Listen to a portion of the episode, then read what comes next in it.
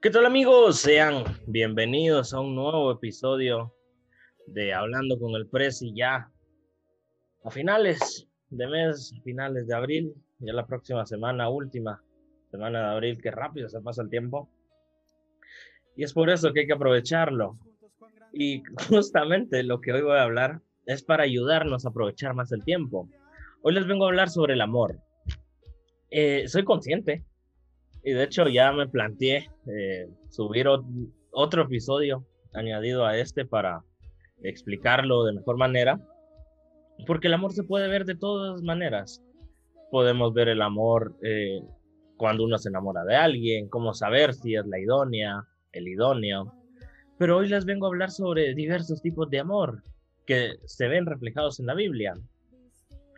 Eh, para comenzar, quiero contarles una pequeña anécdota hace, puchica, no me acuerdo, tal vez cinco, siete años, no me acuerdo, pero fue tan impactante que aún me acuerdo. Yo iba por la, por la Roosevelt en mi carro y veo una pancarta que me llama la atención y yo digo, wow, mm, ¿por qué pusieron eso? ¿Qué, qué buena estrategia de marketing.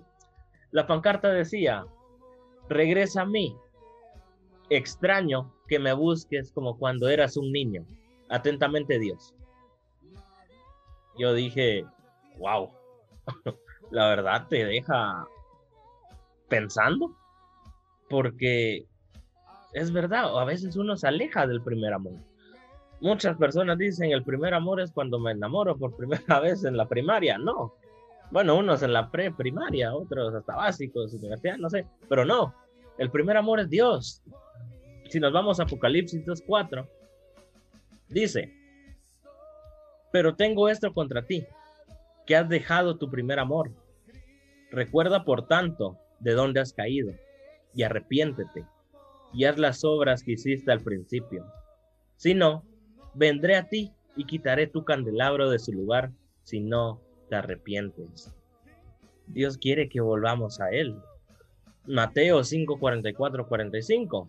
Pero yo os digo, amad a vuestros enemigos y orad por los que os persiguen, para que seáis hijos de vuestro Padre que está en los cielos, porque Él hace salir su sol sobre malos y buenos, y llover sobre justos e injustos. Aquí es donde uno puede llegar a chocar. De amar al prójimo. Es muy fácil amar a, a tu mejor amigo, muy fácil. Eh, yo soy del pensamiento que es muy fácil decir, ah, este es mi amigo y lo quiero y, lo amo porque estudiamos juntos. Pero no. Dios dice, ama a tus enemigos. Por ejemplo, en mi caso, y es algo que, que me enoja y tengo que cambiar, estoy seguro de ello. Si a mí me cae mal alguien, yo no le voy a prestar un lápiz.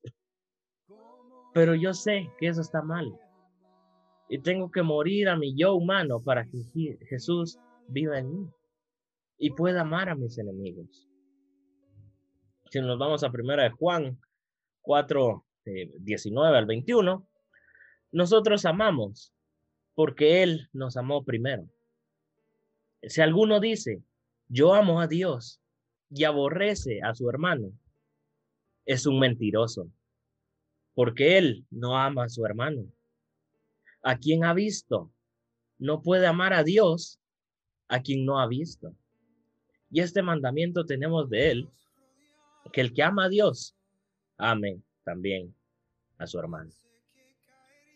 Es triste, pero en muchos lugares se ve que uno puede decir, yo estoy metido en la iglesia, eh, yo le sirvo a Dios, eh, yo le busco, perfecto. Te felicito, de verdad. Pero aquí no dice, búscame a mí y ahí ya está. No, aquí él dice, ama a tus enemigos. Ama a Dios. Ama a quien puedes ver. Porque ¿cómo vas a querer amar? ¿Cómo vas a amar a Dios, a quien nadie lo ha visto, si no amas a lo que ves? Sería ilógico, ¿no creen? Y aquí volvemos al versículo anterior, que es complicado porque, puchica, a veces uno se encuentra con uno de sus hermanitos que, ahora sí te sacan de tus casillas. Eh, cuando uno, bueno, antes, cuando se podía ir a la iglesia eh, de manera presencial, habían unos hermanitos que, ahora solo a pelear llegaban.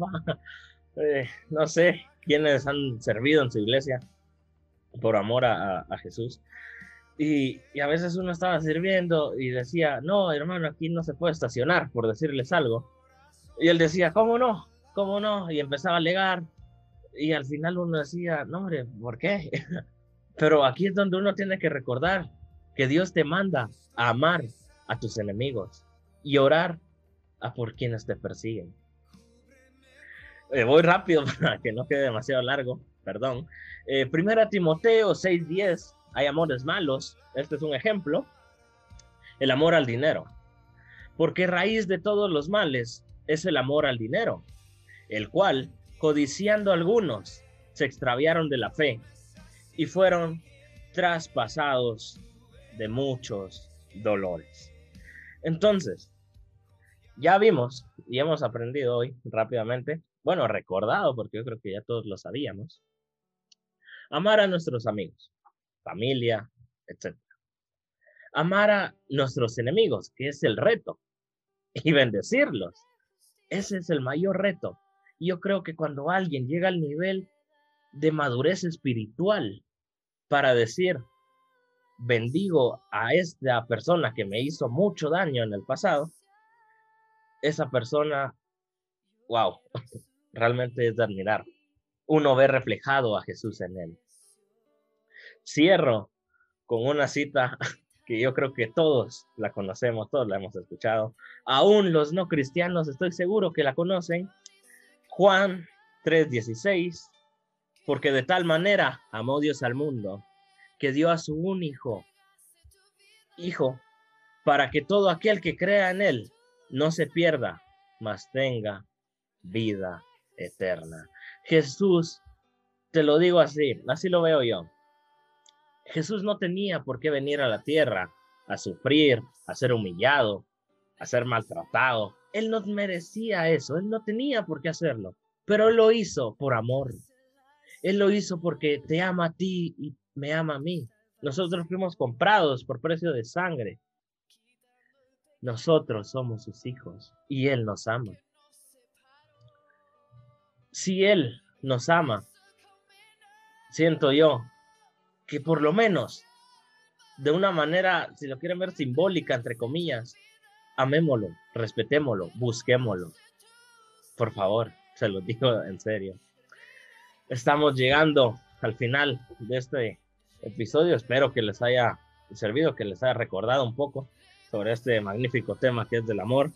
Y como les digo, puede ser que en el futuro crea en otro, porque es un tema que es muy largo, y, lo más probable es que vaya a crear otro episodio. Pero espérenlo.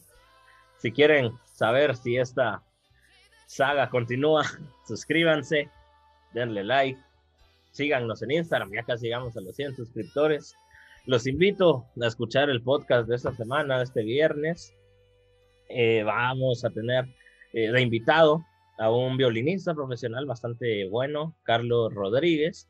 Él formó parte de la Orquesta de Guatemala, eh, ahora ministra en la alabanza, una historia muy, muy bella, los invito a escucharla.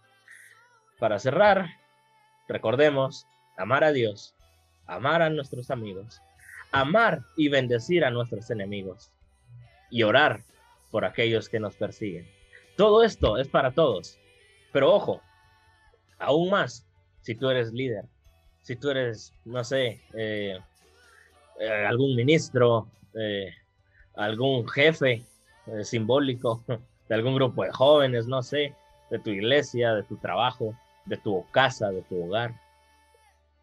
Ama a tus enemigos, que no se te olviden, porque Dios nos amó a nosotros y nos envió a su único Hijo para que muriera por nosotros. No está de más recordar usar mascarilla, alcohol en gel, guardemos el tratamiento social, por favor, no salgan, no hagan fiestas, por favor. Si ustedes aman a Guatemala, vean las noticias. y hagan memoria. Por favor. Tanto que se hizo famoso hace un par de días de una campaña sobre un animal. Cuidemos a nuestro país. Si un animal hizo todo eso, cuidemos a nuestro país. Seamos verdaderos guatemaltecos y guatemaltecas responsables y cuidemos a Guatemala, a nuestra familia, a nuestros seres queridos. Que Dios les bendiga, que pasen una excelente semana. Se despide de ustedes su servidor y amigo Josué Acevedo, alias El Preso. Con su permiso.